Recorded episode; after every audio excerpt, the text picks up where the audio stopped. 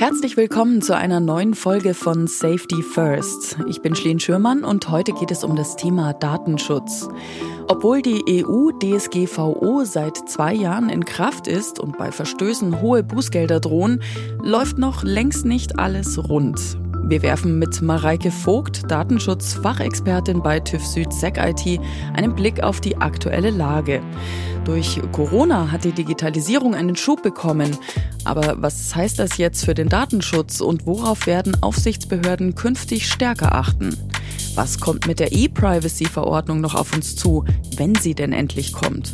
Und was ist denn jetzt eigentlich erlaubt beim Einsatz von Cookie-Bannern und was nicht? Schön, dass du da bist, Mareike. Dankeschön.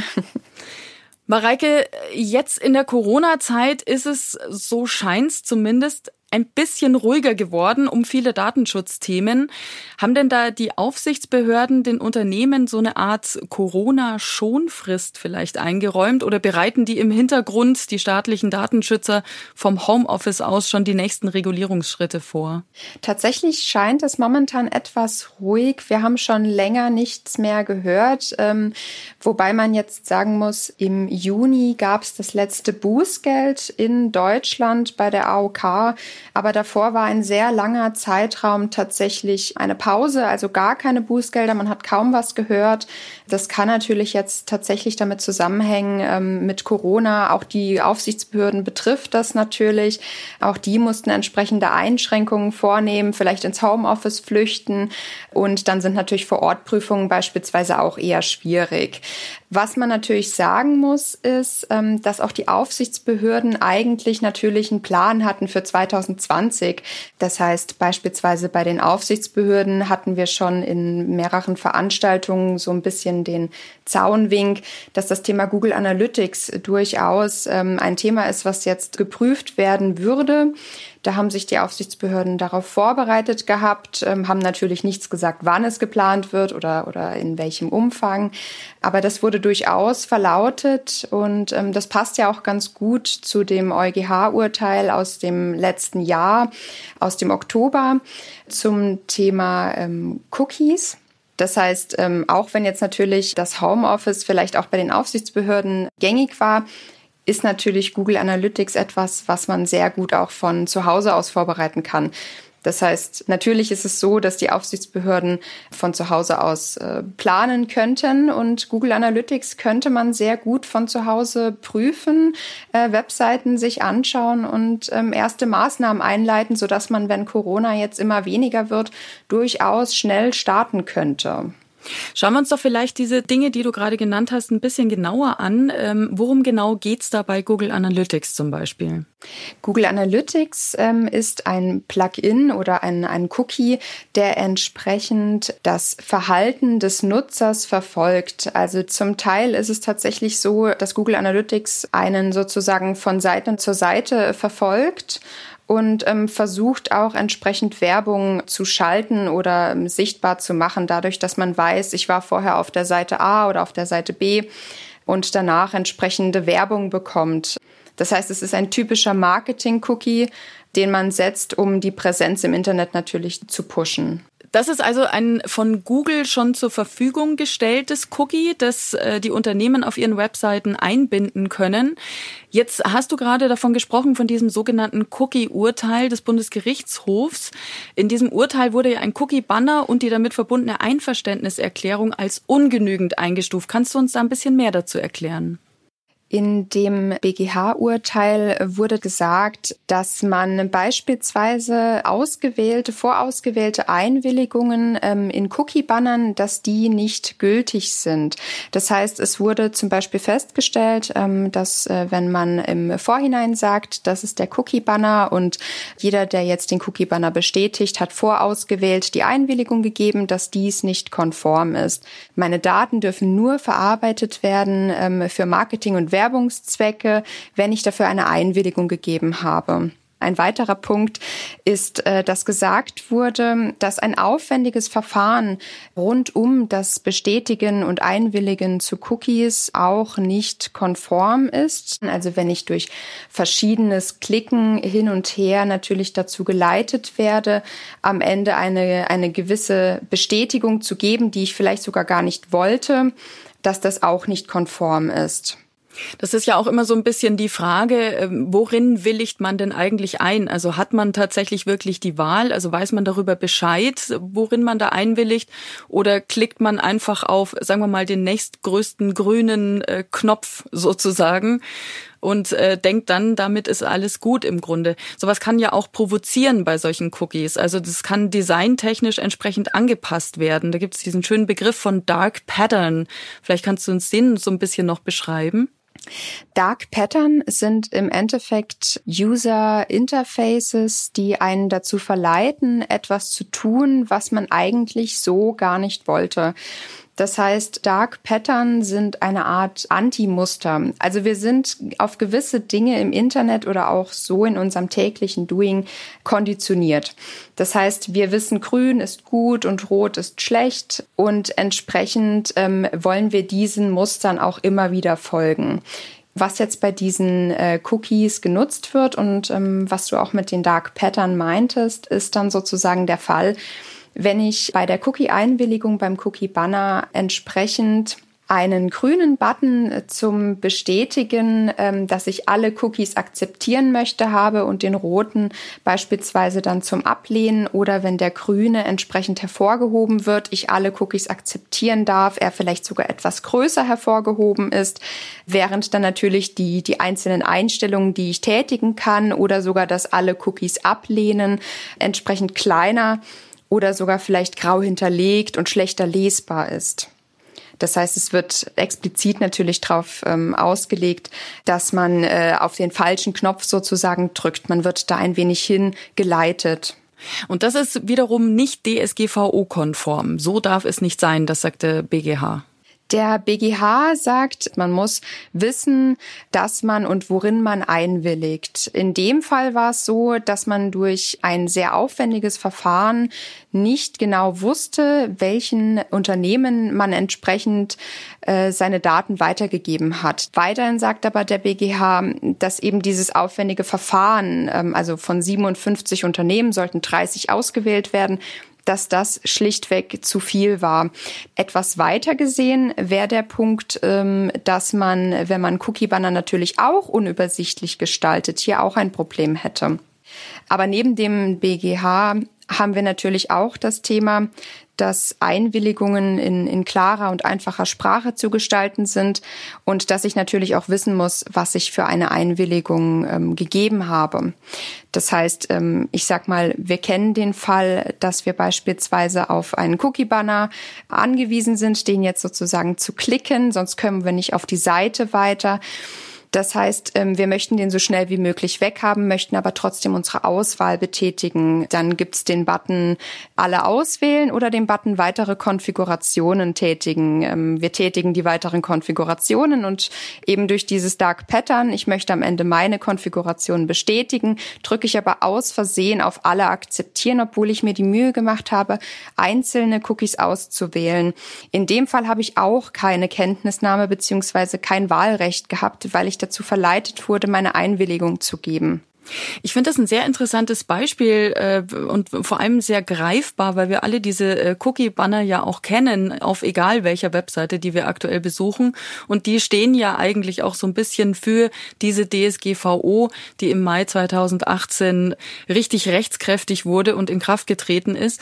Aber jetzt schauen wir uns doch mal an, woher kommen diese Cookie-Banner? Wenn ich jetzt äh, in meinem Unternehmen beispielsweise so einen Cookie-Banner für meine Website äh, gestalten lassen möchte, dann würde ich jetzt meinen, also es geht den Weg durch die Grafik, es geht den Weg durch die Marketingabteilung und dann letztlich bei der Einbindung auf der Website auch durch die IT-Abteilung. Eigentlich müsste aber jetzt an irgendeiner Stelle ja der Datenschutzbeauftragte die Hand heben und sagen, Moment, hier wird eventuell mit einem Dark Pattern der Nutzer dazu verleitet, ebenso wie du es gerade beschrieben hast, auf den falschen Knopf zu drücken. Und das ist nicht äh, DSGVO-konform. Wie läuft es genau ab äh, in den Unternehmen? Also wer wäre jetzt zuständig? Wer ist dafür verantwortlich? Grundsätzlich ähm, ist das Unternehmen, also zum Beispiel die GmbH, entsprechend dafür zuständig, Themen DSGVO-konform umzusetzen. Da die juristische Person das natürlich in der Regel für sich selbst nicht tun kann, macht das der Geschäftsführer. Das heißt, entsprechend der Geschäftsführer wird hier als verantwortliche Stelle gesehen. Wenn jetzt ein Thema neu auf den Tisch kommt, dann bietet es sich in der Regel gut an, den Datenschutzbeauftragten früh einzubinden. Heißt, natürlich haben die Datenschutzbeauftragten durch ihre Fachkenntnis und äh, durch die entsprechenden Anforderungen auch immer wieder ein Auge auf die Entwicklung zu halten, eine gute Übersicht, was gerade so passiert. Das heißt, in der Regel würde der Datenschutzbeauftragte durchaus auch auf die verantwortliche Stelle zukommen und bereits das Thema Cookie Cookie, Einwilligung oder ähnliches ansprechen. Dann durchläuft das Ganze natürlich das Unternehmen, wie du es gerade beschrieben hast. Und am Ende sollte es schon auch so sein, dass der Datenschutzbeauftragte während des Prozesses mit eingebunden ist und entsprechend auch geleiten kann, ob das Ganze so konform ist oder nicht abnehmen und am Ende sozusagen freigeben, tut's aber der Geschäftsführer, die verantwortliche Stelle. Das heißt, der Datenschutzbeauftragte berät hier sozusagen.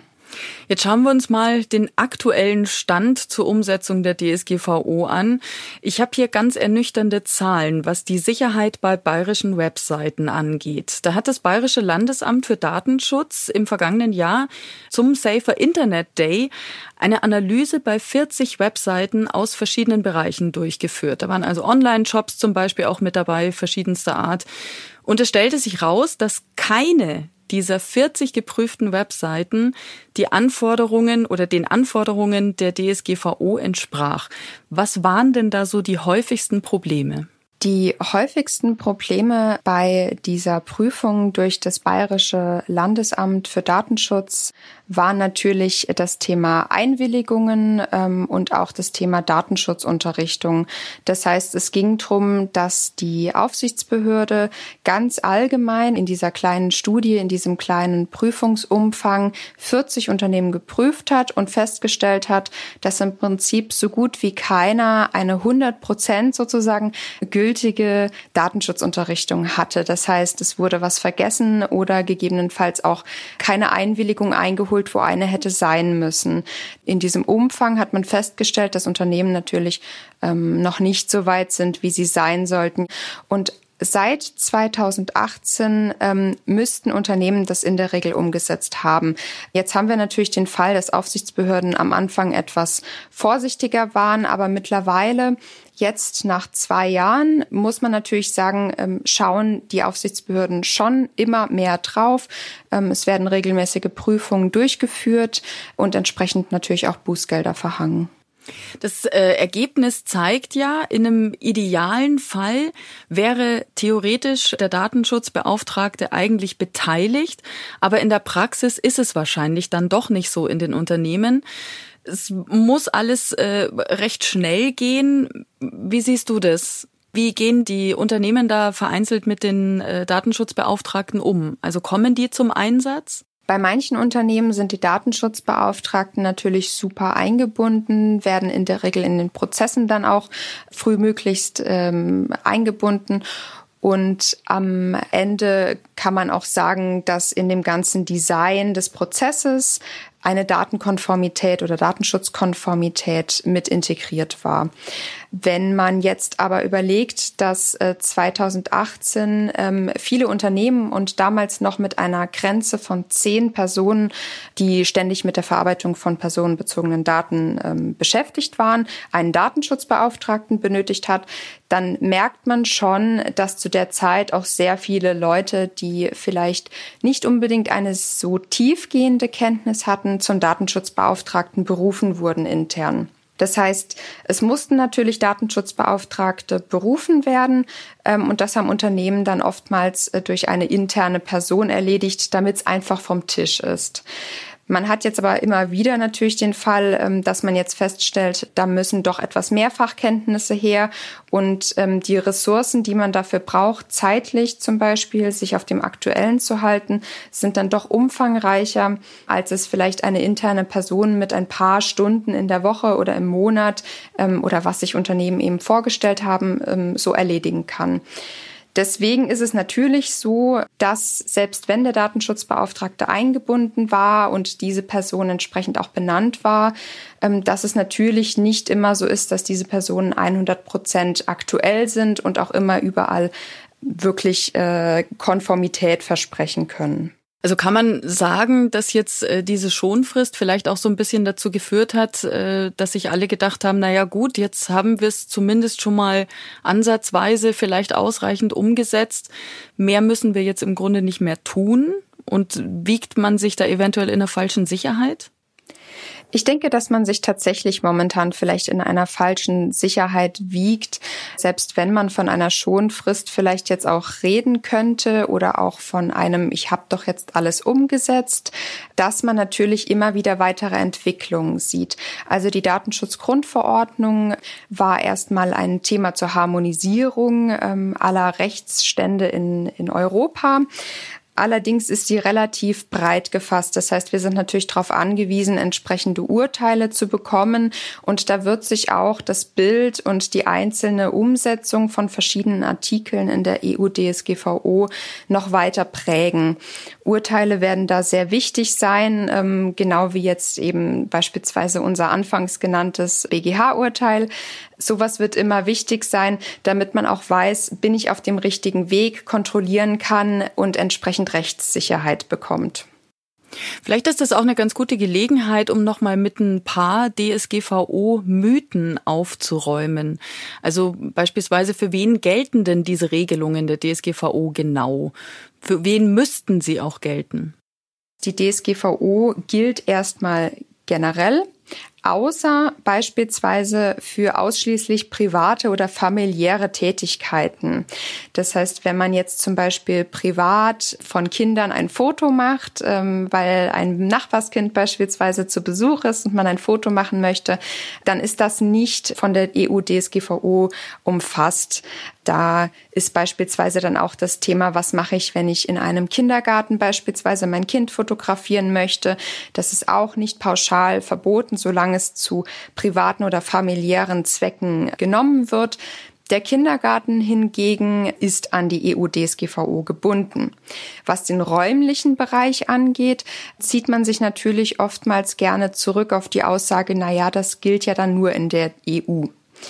Es gilt jedoch nicht nur in der EU, sondern es gilt für alles, was natürlich in der EU stattfindet an Verarbeitungen, also beispielsweise Unternehmen, die in der EU ihren Sitz haben und dort offiziell verarbeiten. Es gilt aber auch für alle Verarbeitungen, die Personen betreffen, die in der EU äh, sich befinden. Das heißt, äh, alle Verarbeitungen, die beispielsweise jetzt Waren oder Dienstleistungen umfassen oder wenn man das Verhalten von Bürgern, die sich in der EU befinden, trackt. Das heißt, all diese Tätigkeiten sind sozusagen räumlich auch umfasst. Man könnte also sagen, wenn ein Unternehmen beispielsweise in den USA uns hier beobachten würde oder das Verhalten beobachten würde, dann ist das genauso von der EU-DSGVO umfasst, ähm, wie wenn es ein Unternehmen in der EU ist.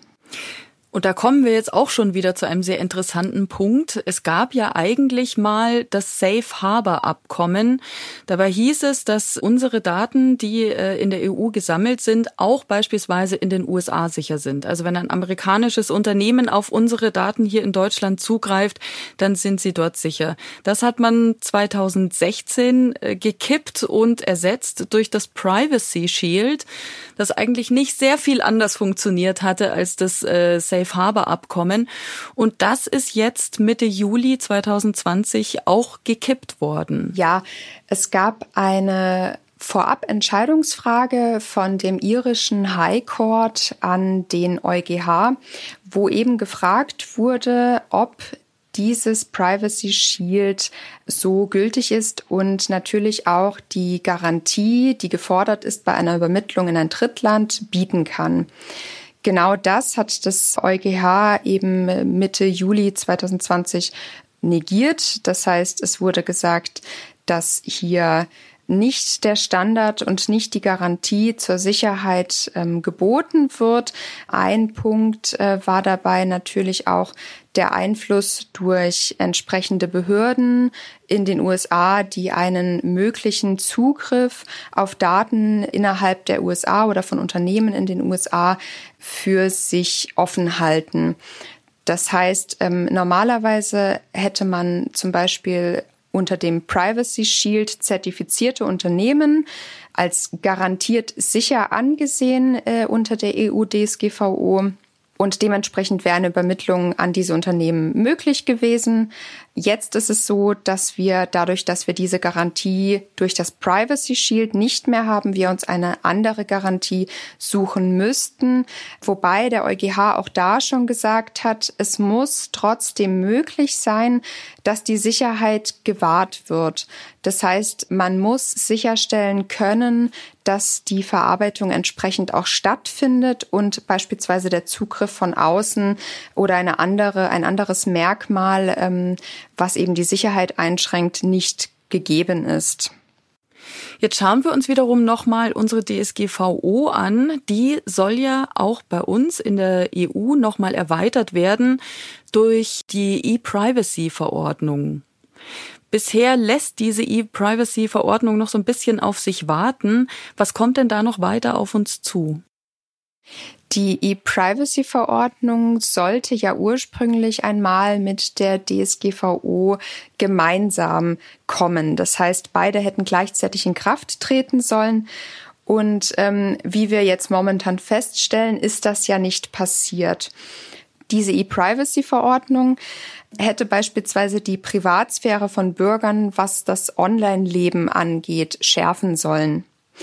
Ein großes Thema, um sozusagen den, den Bogen nochmal zurückzuschlagen, wäre da auch das Thema Cookies gewesen.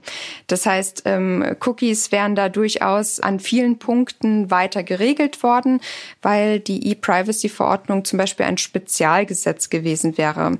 Das heißt, sie hätte die EU-DSGVO erweitert. Jetzt ist es momentan so, dass es verschiedene Entwürfe gab und diese immer wieder abgelehnt wurden. Das heißt, ähm, man ist bis jetzt noch nicht zu einem Punkt gekommen, bei dem alle EU-Mitgliedstaaten entsprechend einverstanden sind. Man kann sich momentan nicht so richtig einigen. Und das ist auch der Stand, den wir mit der letzten Ablehnung Ende 2019 erreicht haben.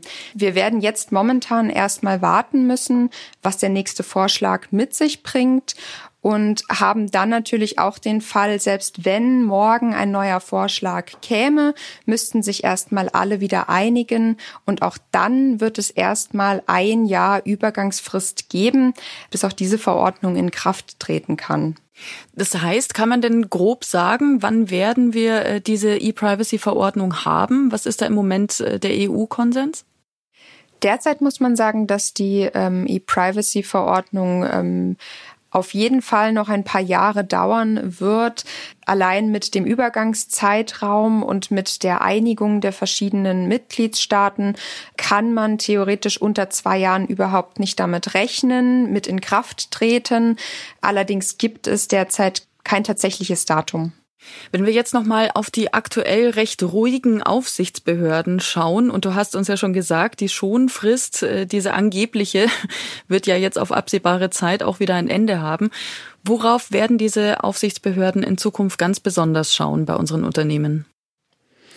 Gerade unter Corona ähm, sind Unternehmen einer sehr großen neuen Situation ausgesetzt gewesen, wo viele Unternehmen eben auch konfrontiert waren, damit plötzlich es sich sehr stark zu digitalisieren. Das heißt, wir haben hier zum Beispiel Themen, dass mehrere Personen ins Homeoffice mussten von heute auf morgen oder dass man entsprechend Sicherheiten nachziehen musste.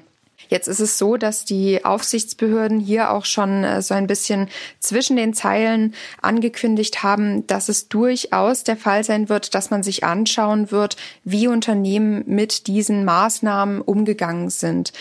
Es wird geschaut werden, ob Unternehmen mit dieser Krise, jetzt beispielhaft äh, für andere Krisen, gut umgegangen sind, welche Mittel ergriffen wurden und ob auch der Datenschutz in diesen Zeiten eingehalten wird, wie das Unternehmen äh, gemacht haben und in welchem Umfang. Letztlich ist es aber natürlich von den Aufsichtsbehörden nicht gesagt worden, ähm, wann das Ganze passiert oder in welchem Umfang, ob das eine eigene Prüfung wäre oder einfach ein Bestandteil, der bei einer gegebenenfalls stattfindenden Prüfung auch mit betrachtet wird. Ganz herzlichen Dank dir, Mareike. Dankeschön. Alle Folgen von Safety First gibt es unter tuffsud.com slash podcast. Wenn ihr in Zukunft keine Folge verpassen wollt, dann abonniert uns auf vielen Podcast-Plattformen oder Podcast-Apps. Vielen Dank fürs Zuhören, bis zum nächsten Mal und stay safe. Safety First ist eine Produktion von TÜV Süd. Moderation Schlien Schürmann. Redaktionelle Umsetzung und Produktion Ikone Media.